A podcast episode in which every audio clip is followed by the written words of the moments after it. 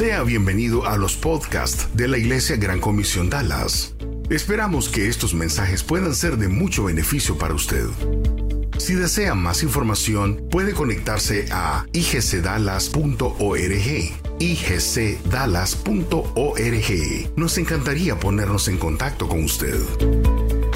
Continuación, le presentamos una conferencia más de la Iglesia Gran Comisión Dallas. Mensajes prácticos para su vida. Una iglesia diferente. Déjenme moverme aquí para poderlo ver de cerca. Muy bien.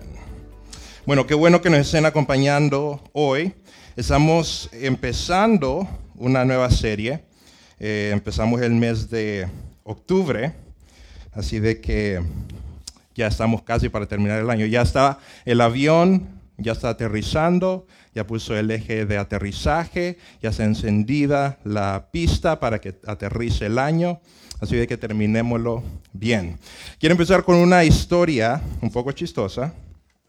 Eh, no es de verdad, pero es chistosa.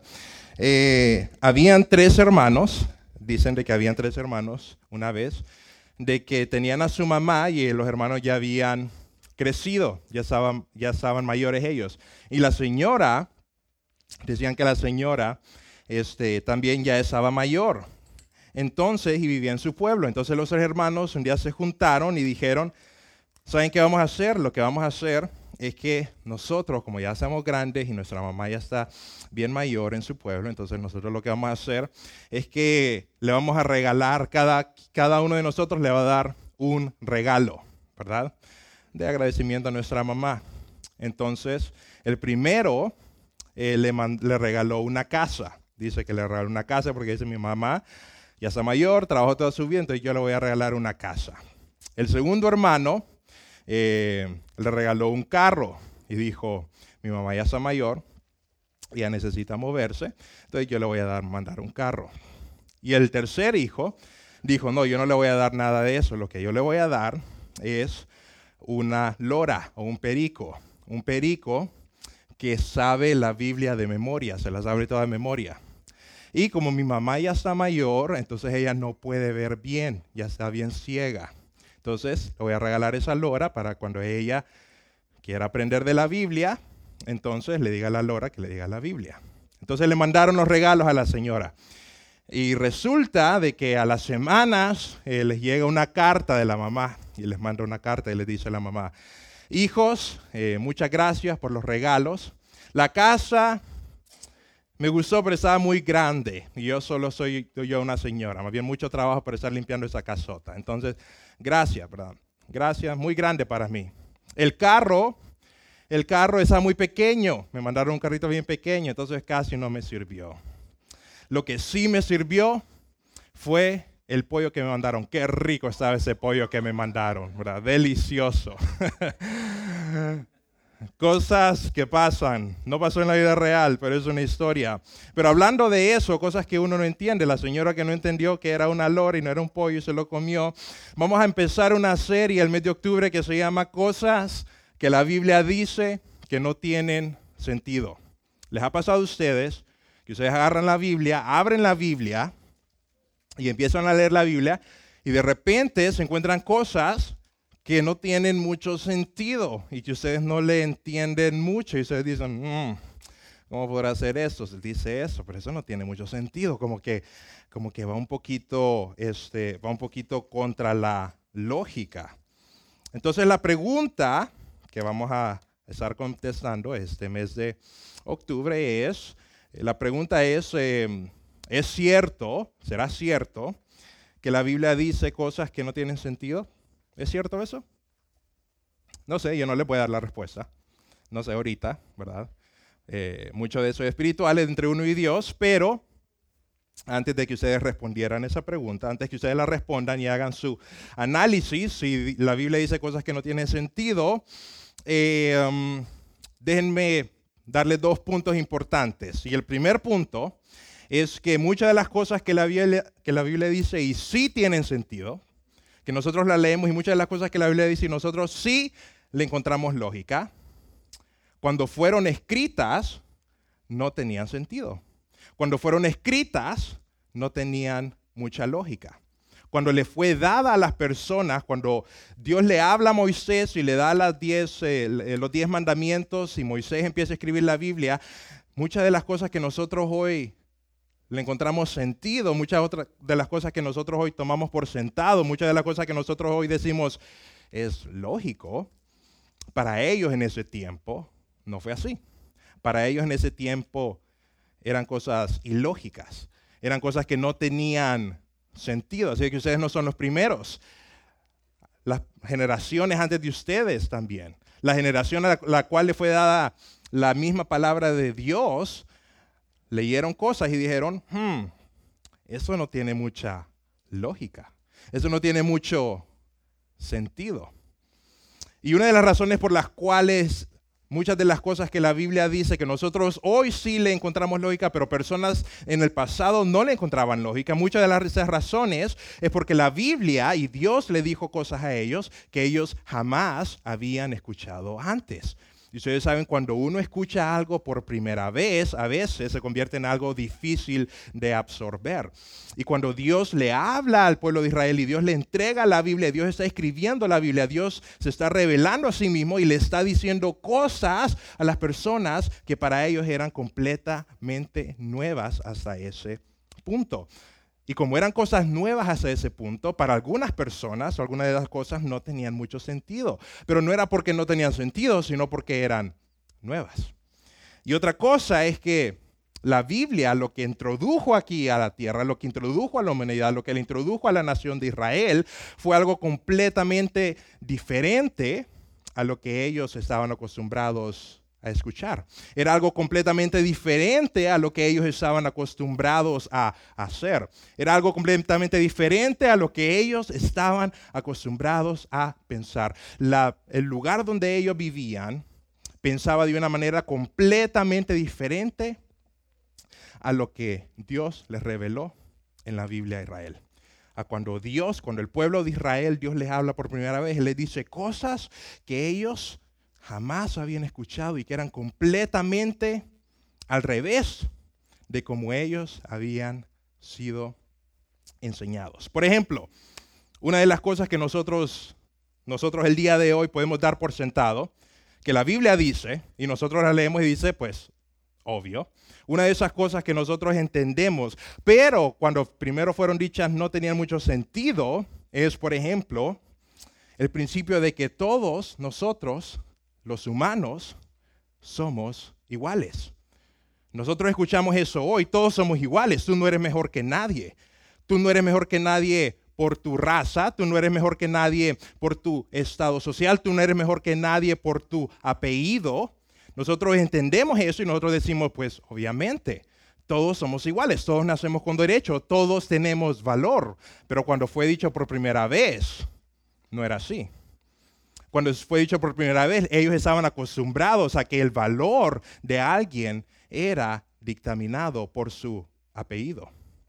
Ellos estaban acostumbrados a decir, el valor que tiene esta persona está dictaminada por la condición en que nació. Entonces, cuando la Biblia dice todos somos iguales, cuando Dios le dice todos, somos, todos tenemos valor, todos somos valiosos, ellos dicen, pero eso es algo que no tiene sentido. Es algo, es algo que nosotros no vemos día a día. Y eso fue algo que introdujo la Biblia.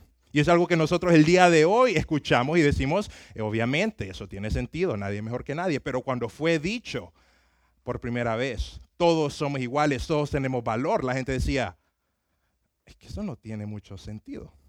Otra de las cosas que nosotros hoy tomamos por sentado, pero que cuando la Biblia lo dijo por primera vez, la gente se rascó la cabeza, es el principio de que un castigo debe ser basado en el crimen que uno hace, no basado en quién hace el crimen. Nosotros ahora entendemos de que cuando alguien hace algo, nosotros lo vamos a juzgar debido al crimen que hizo. Y el castigo que va a recibir esa persona va a ser de acuerdo al crimen que hizo. Pero una de las cosas que la gente en ese tiempo pensaba es, no, los castigos no son basados en el crimen que alguien hace, los castigos son basados en quién hace el crimen. Si es el rey, el crimen es pequeñito. Si es un esclavo, el crimen es inmenso. Y si es alguien que está en la media clase, pues el castigo es medio. Pero la Biblia dice, no, ustedes van a aplicar castigos no de acuerdo a la clase de la persona, sino que de acuerdo al crimen. Y nosotros escuchamos eso hoy y decimos, suena obvio, ¿verdad? Suena coherente. Pero cuando ellos lo escucharon por primera vez, no era así. Otra de las cosas que nosotros hoy escuchamos que sí tienen sentido, pero cuando la Biblia lo dijo no tenían sentido, por ejemplo, es que la dignidad del individuo está sobre lo material. Y lo que quiero decir con esto es que nosotros ahora entendemos que a nadie le van a dar pena de muerte porque robó algo material. A nadie le van a dar pena de muerte porque destruyó algo material. Pero en este tiempo, los crímenes no eran basados en la dignidad del individuo, eran basados en, hay cosas materiales que son más valiosas que la vida de alguien. Entonces, si la vida de alguien toca eso, esa persona muere.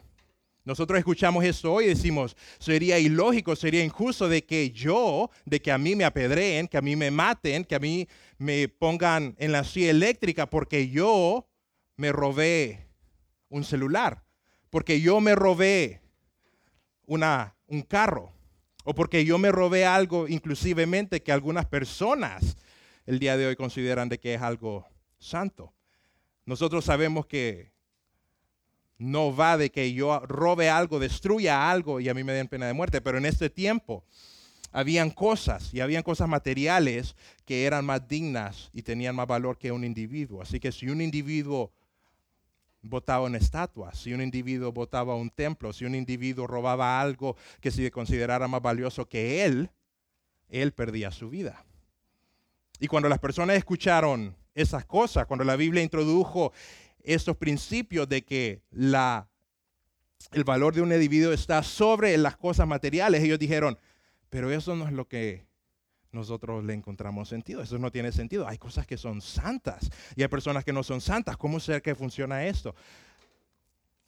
Para muchas personas no tuvo sentido. Para nosotros, el día de hoy sí tiene sentido. Y último, por último, es que nosotros hoy tomamos por sentado que nadie debe o debería estar encima de la ley. No hay nadie que debería estar encima de la ley, no importa dónde estés tú, no importa qué tipo de persona seas tú. Y cuando la Biblia es introducida, cuando Dios introduce la Biblia, cuando Dios le da las reglas al pueblo de Israel y ellos las escriben, Dios le dice, nadie está encima de la ley, ni siquiera el rey. Y ellos escucharon eso y ellos dijeron, pero eso no tiene sentido, Él es el rey. ¿Cómo es posible de que el rey va a estar abajo de la ley? El rey tiene que estar arriba, sobre la ley.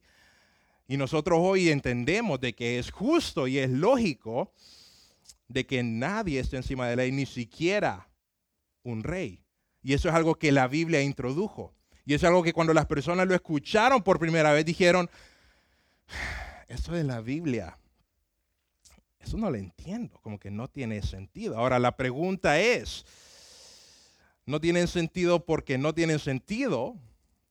¿O no tienen sentido porque probablemente estaban avanzadas a su tiempo? Y no solamente el pueblo de Israel, también Jesús. Cuando Jesús llega, cuando Jesús llega y nace y empieza a hablar y empieza a enseñar, una de las frases que él dijo es, ustedes han oído, pero yo les digo, especialmente en, la, en, el, en el Sermón del Monte, muchas de las cosas que él dijo empezó con eso. Ustedes han oído, ustedes han oído. Jesús le vino a hablar a las personas, a sus discípulos, a las personas que lo venían a escuchar. Les dijo, ustedes han oído, ustedes están acostumbrados a hacer eso de esa forma, pero, pero, yo les digo. Y les empieza a decir algo que ellos decían en su momento, eso no tiene mucho sentido. No solamente el pueblo de Israel, no solamente Jesús, sino que también más adelante en el Antiguo Testamento, después que Jesús se va, el mismo Pablo, el mismo Pablo o el apóstol Pablo dice cosas en sus cartas que nosotros tenemos en la Biblia hoy, que cuando las recibieron las personas, dijeron, eso no tiene mucho sentido. Y nosotros el día de hoy podemos decir no, si tienen sentido, pero para cuando ellos lo escucharon la primera vez dijeron, pero esto es, eso es diferente. Eso no es lo que estamos acostumbrados. Por ejemplo, Pablo dijo, el marido sea, el esposo sea marido de una sola mujer.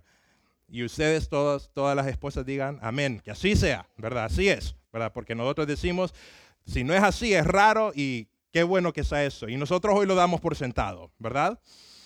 a no ser que vivas en Utah y seas de la religión mormona, pero estamos aquí en Texas. Pero nosotros lo damos por sentado, pero cuando ellos lo escucharon, ellos dijeron, ¿qué? Una sola mujer. Pero, ¿y, y la otra? ¿Qué hago con la otra? Que la, la despido, la saco, ¿qué hago, verdad?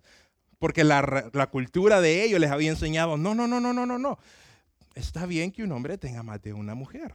Está permitido inclusivemente por los líderes religiosos por su tiempo. Y cuando Pablo les dice, el marido es esposo de una sola mujer, ellos dicen que eso es algo que nosotros no habíamos escuchado. Eso es algo que nosotros no habíamos, no nos habían enseñado a pensar. Eso es algo que nosotros no le encontramos mucho sentido. ¿Y por qué? Si dos es mejor que uno, dice la Biblia. Y ahora me está diciendo que no, ¿verdad? No, no entendían. Esposos, amen sus esposas, ¿verdad? Y las esposas dicen de nuevo, Amén. Así, esposo, amen su esposa. Y lo damos por sentado. Es bueno, es bueno que el esposo ame a su esposa. Y nosotros decimos, obviamente, obviamente, así es. Ah, ¿Cómo dicen los hombres? Amén. Así, así me gustan los hombres de esta iglesia, por eso me gusta. Pero cuando Pablo lo dijo por primera vez, esposos hablen a sus esposas, ellos decían, amar a su esposa. Pero, pero uno compra a su esposa.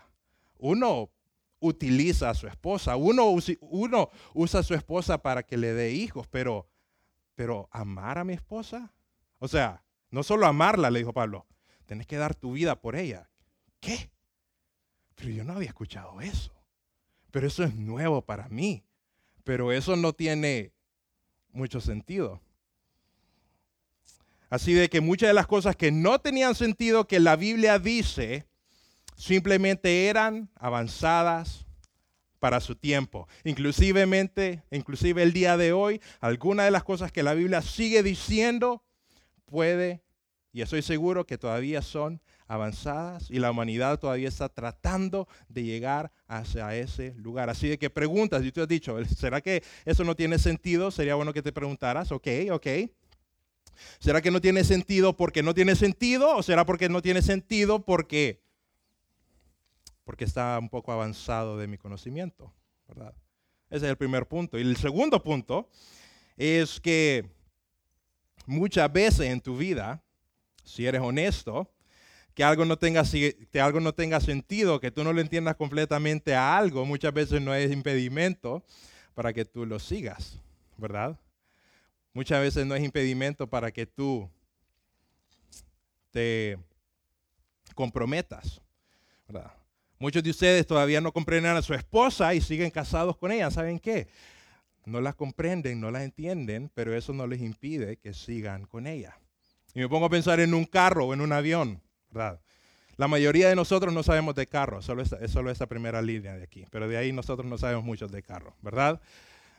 Y no entendemos mucho cómo funciona el carro, pero ¿saben qué?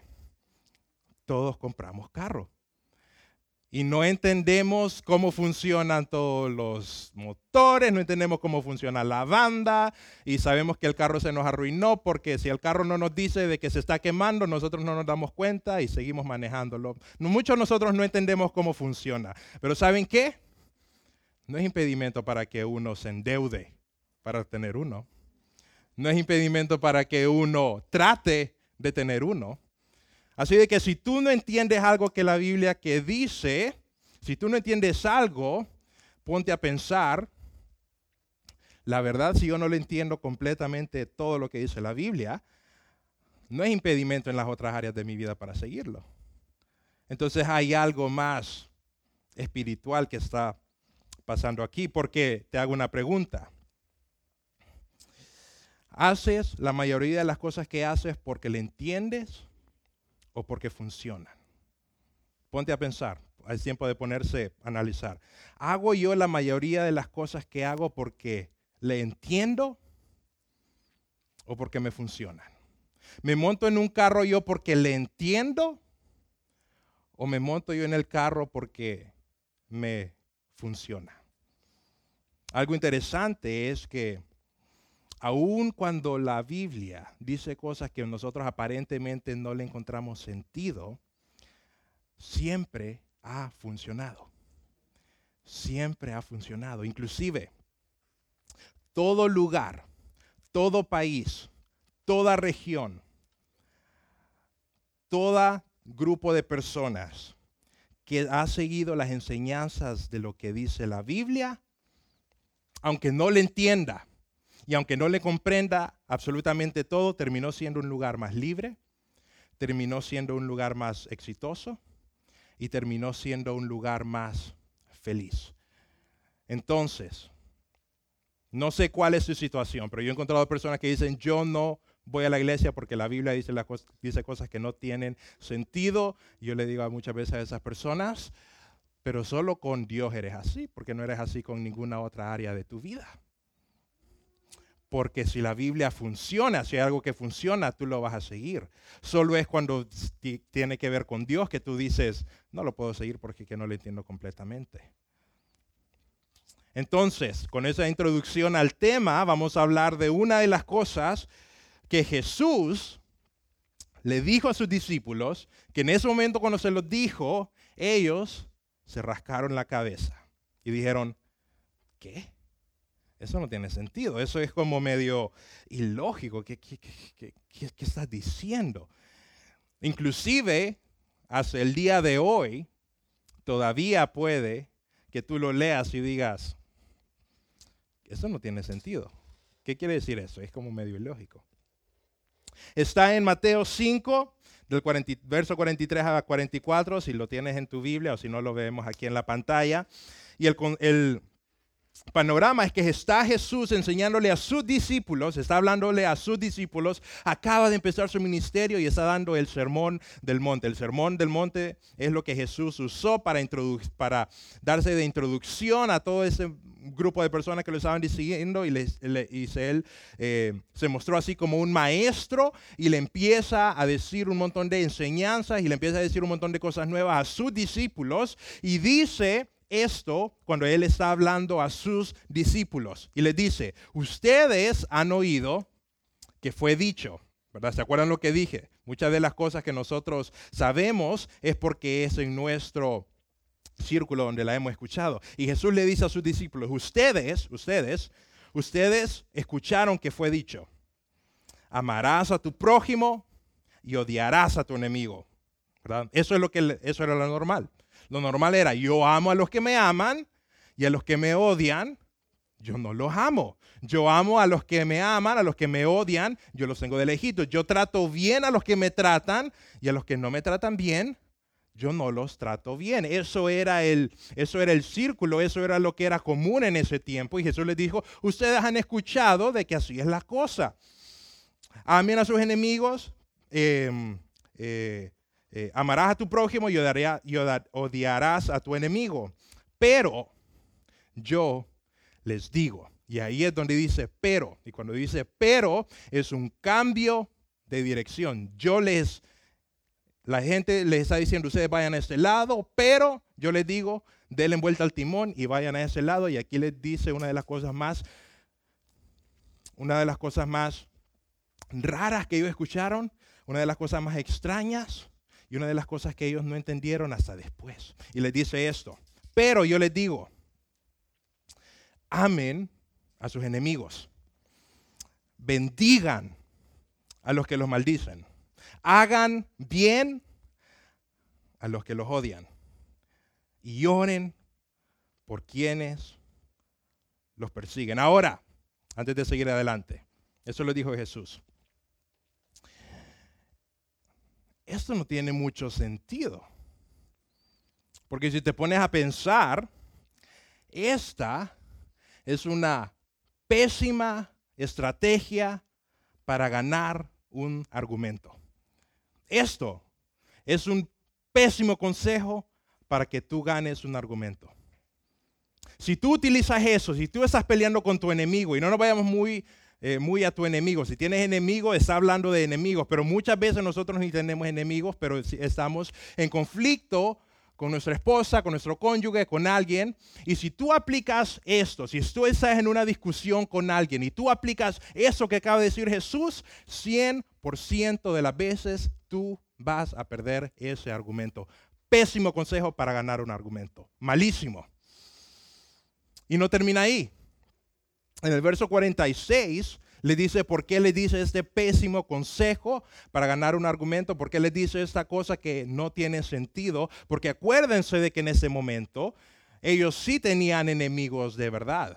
Ellos sí tenían personas que los querían maltratar. Ellos sí tenían personas que les querían hacer daño. Ellos sí tenían personas que querían atentar contra su vida. Personas que los miraban a ellos, miraban a los judíos como, perdonen la palabra, pero los miraban como perros. Y Jesús va donde ellos y les dice, ¿saben qué tienen que hacer con esas personas que los tratan tan mal? Ámenlos. Y ellos dicen, ¿qué? Pero Jesús, nosotros estamos esperando de que tú seas un liberador. Nosotros estamos esperando de que tú seas una persona de que nos saque de ese yugo donde estamos. Nosotros estamos esperando de que tú llegues a nuestra vida para que nosotros ganemos la pelea, para que nosotros ganemos el argumento. Y tú nos estás diciendo, amen a sus enemigos bendigan a los que los maldicen. Dios, has escuchado Jesús, has escuchado lo que ellos nos están diciendo a nosotros. Nos dicen perros, nos tratan mal, nos tratan como de lo peor. Y tú nos estás diciendo, tú nos estás diciendo que tú eres el rey de los judíos. Pero los tenemos que bendecir. ¿Cómo le vamos a ganar? Ahora, esas son cosas que uno puede decir, ok, ok, amen a sus enemigos, uno puede, uno puede Em, mentir, puede decir yo amo a su enemigo, pero en su corazón uno está mintiendo. Así que uno se puede autoengañar y puede engañar a las personas alrededor. ¿Verdad? Bendecir a los que os maldicen, uno puede decir a alguien, pero no lo puede decir de su corazón, ¿verdad? Entonces, amar a sus enemigos, uno puede ponerse una máscara y no amarlos, pero decir que los ama puede engañar. Bendecir, uno puede decir algo, pero lo puede, no lo puede decir de corazón. Pero hacer bien a alguien que uno odia, uno no puede engañarse uno solo con eso. Porque eso es un verbo, eso es una acción. Eso implica yo levantarme, eso implica yo hacer algo bueno por alguien que me odia. Y eso es diferente, porque eso yo no puedo engañar a nadie. O lo hago, o hago algo bueno, o no hago algo bueno. No es como decir yo puedo decir que yo te amo, Puedo decirte yo un montón de cosas, pero hasta que yo lo haga no es verdad. Pero Jesús, tú me estás diciendo que yo haga algo, que yo de mis manos, que yo de mis pies, que yo me levante y haga algo por alguien que me... Jesús, eso no... ¿Por qué? Eso no, no tiene sentido. Inclusive le puedo hasta orar por alguien que me persigue, ¿verdad? Puedo orar que le caiga fuego, lo que sea, pero, pero hacer algo Así no puede engañar a nadie. No sé si ustedes, y dice el verso, sigue eh, el, verso.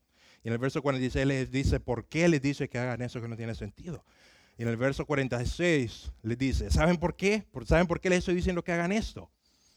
Miren, porque si ustedes solamente aman a quienes los aman a ustedes, ¿qué recompensa tienen? ¿Acaso no hacen lo mismo los cobradores de impuestos? Ok, vamos a estudiar un poquito ese verso. Porque si ustedes solamente aman a las personas que los aman, ¿qué mérito tienen ustedes? ¿Qué diferencia tienen ustedes? Tienen? ¿Qué, qué los identifica como algo diferente. ¿Qué, tiene, ¿Ustedes tienen algo de especial? Si ustedes hacen lo que todo mundo hace, lo que todo mundo hace, ¿tienen algo de especial? No tiene recompensa. No tiene sentido. Porque si uno ama solamente a quienes lo aman a uno, uno de verdad no tiene amor, uno de lo que tiene es una reacción. Y después dice, ¿acaso no hacen lo mismo los cobradores de impuestos? Ahora,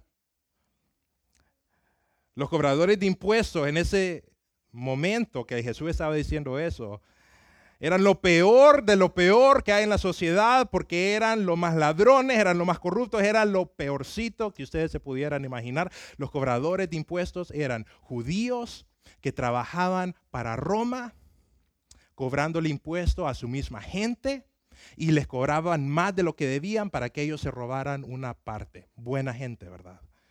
No, malísima gente. Eran considerados lo peor. ¿Y saben qué es lo chistoso? Yo no sé si ustedes creen, eh, yo creo de que a veces la Biblia dice cosas que en su contexto las dice como en humor y nosotros las leemos todas serias, pero dice interesantemente, ¿acaso no hacen los mismos cobradores de impuestos? ¿Saben ustedes quién era un cobrador de impuestos en ese tiempo? Mateo. Mateo era un cobrador de impuestos. Interesantemente, no sé por qué, no me pregunten por qué, pero esa historia está en los otros evangelios, está en Marcos, está en Lucas, está en Juan, pero solo Mateo dice, los otros, los otros, los otros libros dicen, ¿acaso no hacen lo mismo los gentiles, no hacen lo mismo las personas pecadoras? Pero solo Mateo dice, ¿acaso no hacen lo mismo los cobradores de impuestos? Parece que Jesús le dijo, cuando lo dijo, dijo, ¿acaso no hacen mismo los cobradores de impuestos? ¿Verdad, Mateo? Ay, solo él lo escribió. Las otras personas dijeron, uy, no, no, no voy a tirar a mi amigo Mateo ahí para que lo, lo apedreen. Pero interesantemente, Jesús le dice, ¿saben qué? Los cobradores de impuestos son lo peor de la sociedad del día de hoy. Y si ustedes simplemente aman a las personas que los aman, y si ustedes a las personas que los odian, ustedes los odian, ustedes no son mejores que nadie. Ni se engañen que ustedes son mejores. Ni se engañen en decir, al menos yo no soy como un cobrador de impuestos. No se engañen en decir, al menos yo no soy como doña Juana. Doña Juana es bien ladrona, pero yo soy bien, pero bien honrada. Y al menos yo no soy, yo tengo problemas en mi vida, pero no soy doña Juana. ¿Sabe lo que está diciendo? Usted no es mejor que doña Juana. Usted es igual de peorcita que doña Juana. Igual que peorcita que doña Juana. Igual de peorcita que la persona que le hizo daño. Igual de mal de las personas que inclusive están en prisión. Si ustedes solo aman a lo que los aman, ¿saben a quiénes son iguales? A todo el montón de gente que es de lo peorcito que hay. Ustedes no son especiales. Ustedes no tienen nada de especial. Y tú puedes decir, no, pero es que mi situación, Samuel, Samuel, Samuel mi situación es diferente, es que usted no conoce a mi ex esposo, mi ex esposo es el demonio, mi esposo es lo peor. Ese hombre, barbaridad. No, Samuel, usted, usted, ok, usted, usted no conoce a mi jefe. Mi jefe es como un ángel caído hasta lo profundo y nunca se ha vuelto a levantar. Samuel, usted no conoce al daño que me hizo esa persona. Usted no conoce al daño que me hizo esa mujer. Usted no conoce a lo que me robó esa persona. Usted no conoce lo que me dijo esta persona. no está esperando que yo literalmente haga algo bueno por doña Juana, ¿verdad? No estás hablando, Jesús, que yo literalmente haga algo bueno por el jefe que me tiene en la miseria, ¿verdad? Tiene que haber algún tipo de, tiene que haber algún tipo de explicación que no sea literal, porque mi caso es especial. No puede ser que yo literalmente tenga que amar, yo literalmente tenga que bendecir a la persona que me ha insultado, ¿verdad? Bueno, una de las cosas que me gusta de Jesús es que Él no simplemente enseñó cosas, sino que Él las modeló. Y vamos a adelantarnos después de este pasaje, nos vamos a adelantar a otra historia en el mismo libro de Mateo, donde Jesús hace exactamente, literalmente lo mismito que enseñó. Y no solamente lo hace, sino que todos los discípulos tuvieron la oportunidad de verlo. Y es cuando Jesús es arrestado para ser crucificado. Nos vamos a ir a Mateo 26, nos vamos a saltar algunos pasajes en Mateo, en Mateo 26, em, del 51 al 53. Jesús está listo después de haber cenado con sus discípulos y un discípulo lo traiciona y le dice, ahí está Jesús, y no solamente lo traiciona, sino que lo vende por dinero, le puso un premio, le puso un valor a Jesús. Y llegan personas, llegan soldados a arrestar a Jesús, a llevarlo a muerte. Jesús sabía que el momento que a él lo arrestaran era el momento que él estaba designado a morir. Él no tenía esperanzas falsas, no decía yo tal vez me voy a salir de esa. Él sabía que el momento que me arresten las personas que me arresten, esta es mi sentencia de muerte. Y él sabía esto. Y en Mateo 26, los, los escribas y los soldados lo llegan a apresar. Y estamos en el verso 51, dice, pero uno de los que estaban con Jesús extendió su mano. Ese uno que estaba con Jesús era uno de sus discípulos.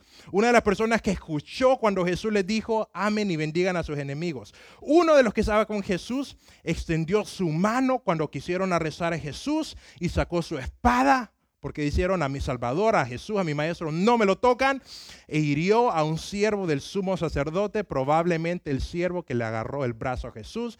Viene uno de los seguidores de Jesús, en otro de los libros entendemos que él es eh, Pedro, saca su espada y le hace ¡faz! y le corta la oreja a la persona, porque dice, a él no me lo tocan. Y se sacó su espada e hirió a un siervo del sumo sacerdote y le cortó la oreja. Entonces, fíjense lo que hizo Jesús. Entonces Jesús le dijo, vuelve tu espada en su lugar, quien esgrime la espada muere por espada. Dice, tranquilo, hey, ¿qué te pasa? ¿Por qué le andas cortando orejas a la gente? Que, me has estado haciendo por tres años y no aprendiste nada, ¿verdad? ¿Qué discípulos esos que tengo yo, Señor mío? Tranquilo, no saques tu espada. ¿No te parece que yo puedo orar a mi Padre y que Él ahorita mismo me puede mandar más de 12 legiones de, ángeles? Pedro, Pedro, para. ¿Vos crees que, vos crees que esa circunstancia me está agarrando a mí desprevenido? ¿Vos crees que esa circunstancia me está agarrando a mí y yo estoy preso porque no tengo otra opción? Pedro, Pedro, vos no entendés. Yo estoy aquí y yo me estoy dejando arrestar porque yo quiero y yo podría orar y podría pedirle a Dios que me sacara y Él me sacaría. Pero yo estoy aquí porque yo quiero. No cree vos, Pedro, que yo le puedo orar a mi Padre y me puedo salir de esta. Yo puedo. Pedro, esta circunstancia no me está agarrando desprevenido. Y después viene Jesús, no tengo el verso, pero agarra la oreja del hombre y se la pone de nuevo. Le pone la oreja a la persona que lo había agarrado a él para ser ejecutado. Y no sé qué pensó Pedro en ese momento, porque después dice que ellos salieron corriendo y después Pedro tuvo un momento de recapacitar. Y no sé qué pasó por su cabeza, pero me imagino que en algún momento él dijo, ¿cómo es posible que le puso la oreja de nuevo? Que no sabe que lo van a matar, que no sabe que lo van a asesinar, que no sabe de que esa persona que le agarró el brazo no lo está llevando a la libertad, lo está llevando a la cruz. Y en algún momento puede que él se hubiera acordado que Jesús dijo, ¿saben qué? Háganle bien a esos que a ustedes les quieren hacer el mal. Y Jesús lo que dijo es, yo tengo la libertad, yo tengo la capacidad de reaccionar como yo quiera a la circunstancia que esté a mi alrededor. Y yo estoy decidiendo reaccionar haciendo el bien. No estoy reaccionando porque no sabía qué es lo que está pasando, no estoy reaccionando porque me agarraron desaprevenido, no me están llevando preso porque no tengo otra opción. Yo estoy decidiendo ponerle la oreja a la persona que me puso la cadena. Pero ¿sabes por qué? Porque yo puedo, yo tengo una opción. Y si yo quisiera, yo me salgo de esta, pero yo decido hacer el bien. Entonces, ¿por qué Jesús le dijo a las personas amen a sus enemigos, bendigan a los que los maldicen, hagan bien. ¿Sabes por qué debes hacer eso? ¿Sabes por qué debes hacer eso? Porque igual que Jesús, tú lo puedes hacer. ¿Por qué lo debes de hacer? Debes hacerlo porque puedes. Debes porque puedes. Jesús podía en ese momento salir, librarse, Jesús pudo en ese momento ser libre, pero Jesús también pudo hacerle el bien a alguien que le estaba deseando hacer el mal. ¿Saben qué se llama eso? ¿Saben cómo se dice una persona que puede hacer cosas? Se le dice a una persona libre. ¿Saben por qué? Porque a la persona que no puede hacer cosas, a la persona que no puede, que no puede hacer algo, se le conoce como un esclavo. Es la definición de un esclavo. La definición de un esclavo es que el de esclavo no puede hacer algunas cosas. El esclavo no puede tener libertad. El esclavo no puede tener esas horas libres. El esclavo no puede tener a su esposa. El esclavo no puede, no puede, no puede. Y Jesús te está diciendo aquí, si tú estás siendo esclavo de una circunstancia, tu reacción va a ser yo no puedo perdonar, yo no puedo hacer el bien, pero yo te estoy diciendo que tú no eres un esclavo, tú eres alguien libre. Y como eres alguien libre, cuando alguien te hace mal, tú tienes la capacidad de no ser esclavo a tu circunstancia, tú tienes la capacidad de ser una persona libre y elegir perdonar. Porque una persona libre elige perdonar. ¿Por qué? Porque puede. Y Jesús le dijo, tú, tú tienes que amar a tus enemigos, tú tienes que perdonar. ¿Sabes por qué? Porque puedes. Porque eres libre. Porque no eres esclavo de tus circunstancias. Tú eliges cómo reaccionar. Tú eliges qué hacer. Tú eres una persona libre y las personas libres eligen hacer lo mejor. Víctor Frankl, Víctor Frankl, no lo pongamos todavía, pero Víctor Frankl es, fue un psiquiatra y fue un neurocirujano en Austria cuando la ocupación nazi invadió Austria y él era un judío. Y él, Víctor Frankl, era un judío de que fue llevado a un campo de concentración nazi, a Auschwitz, para ser más concretos. Víctor Frankl, después de ser un doctor, en Austria, después de ser alguien muy renombrado, termina siendo un judío sin libertad, termina siendo un judío muriéndose de hambre, termina siendo un judío muriéndose en un campo de concentración donde estaban matando a las personas a su alrededor. aproximadamente a mil personas diarias. Y él se encuentra ahí. Y Víctor Frankl escribió un libro después que sobrevivió, porque él sobrevivió, escribió un libro que se llama Man's Search for Meaning, la búsqueda del hombre por significado. La búsqueda del hombre por significado. Y Viktor Frankl cuenta en su libro de que mientras él estaba en las condiciones de nazi, habían dos tipos de prisioneros, dos tipos de judíos. Estaban los judíos que paraban de intentar vivir que ya no les importaba. Y dice que uno sabía cuando había un judío de que decía, él le toca, le queda una semana, porque perdió su significado en su vida. Y el segundo tipo de judíos eran los judíos que tenían algo por qué vivir. Y decían, los judíos que tienen algo por, por qué vivir son los que sobreviven el campo nazi. No son los más saludables, no son los que tienen un nombre. Los judíos que logran salir vivos de aquí son los que encuentran propósito en su vida. Y él cuenta que en estos judíos, el grupo de judíos que tenían propósito en su vida, habían judíos que agarraban su porción de pan diaria, que le daban de comer una vez al día, y era un pedazo de pan pequeño, y aún en su desnutrición, esos le daban de su pan a las otras personas que estaban peores que ellos. Y dice que en su libro dice, estas personas generalmente, aunque daban de su comida y daban de su sustento, estas personas generalmente son las que sobrevivieron el campo de concentración. Interesantemente dice esta frase en su libro, la saqué del libro, lo estoy leyendo, dice, toda libertad puede ser quitada de alguien. Y él está escribiendo eso como judío en, en Auschwitz. Toda libertad puede ser quitada por alguien, menos la libertad más importante de todas.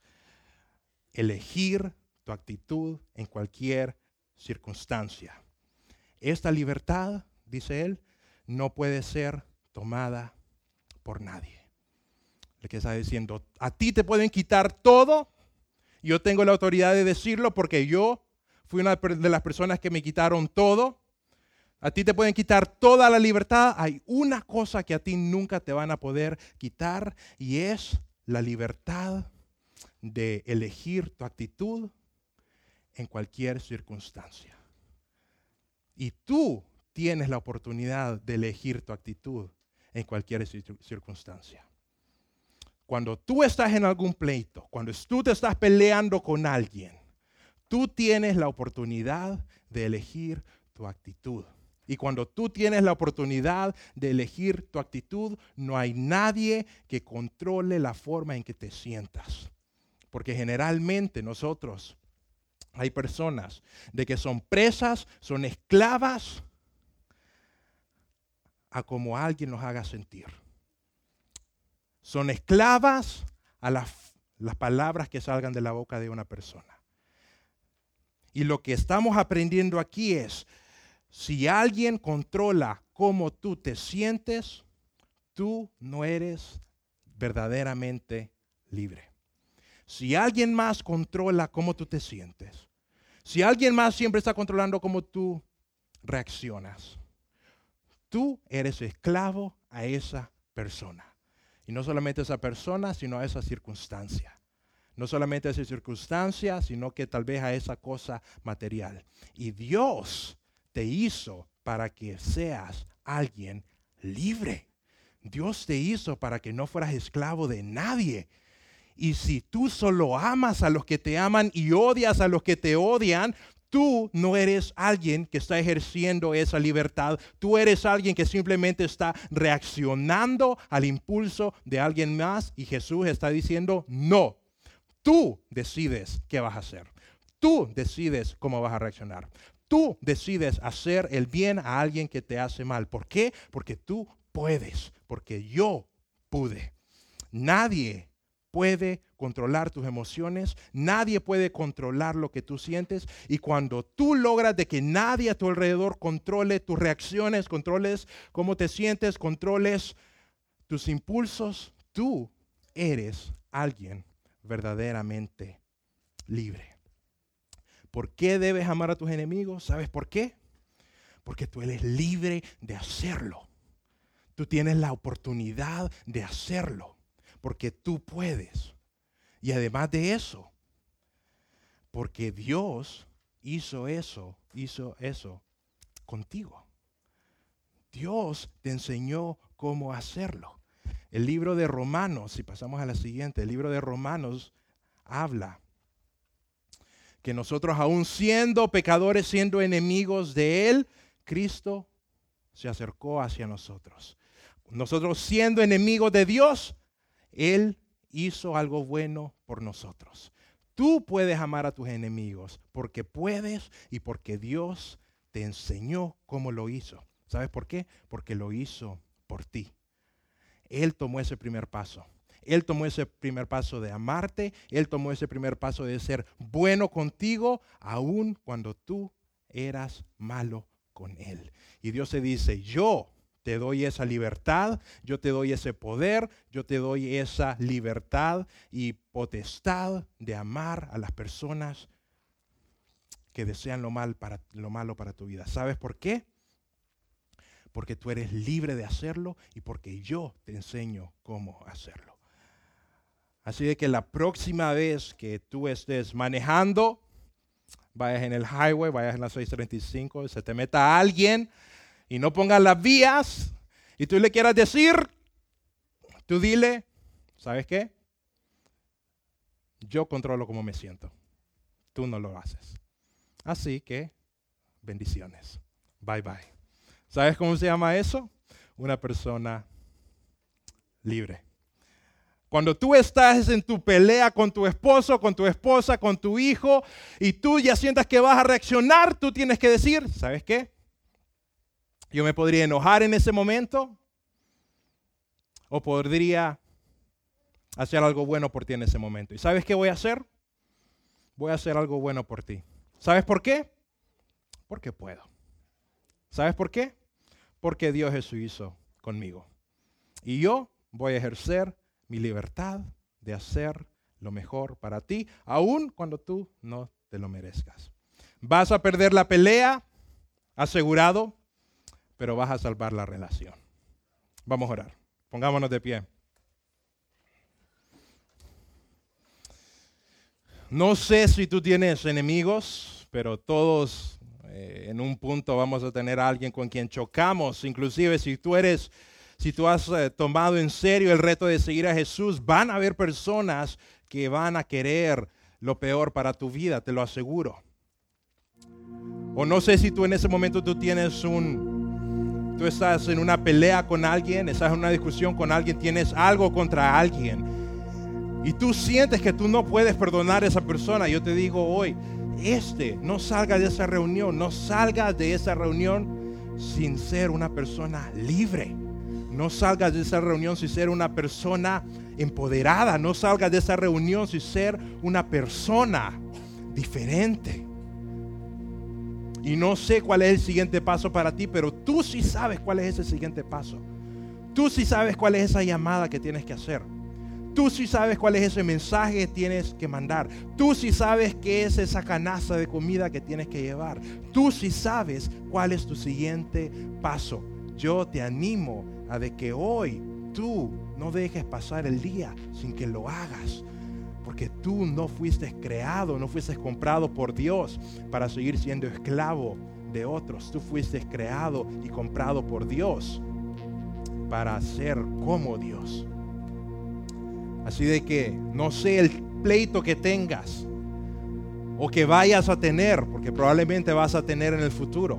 Pero yo te animo a que tú seas una persona que diga, yo soy diferente, yo soy libre, yo no soy controlado por mis circunstancias, yo no soy controlado por las palabras de esta persona, yo no soy controlado por las acciones de aquí, yo no soy controlado por, yo soy controlado por, por Dios. Y Dios me dijo de que yo puedo perdonarte. Y yo hoy decido perdonarte. Porque soy libre. Porque soy hijo de Dios porque fui perdonado cuando yo era enemigo. Dios, gracias por todas las personas que están aquí, gracias por la iglesia. Te ruego, Señor, por nuestro corazón, que seamos una iglesia llena de amor, que seamos unas personas llenas de gozo, que seamos individuos libres, Padre, para tu gloria. En tu.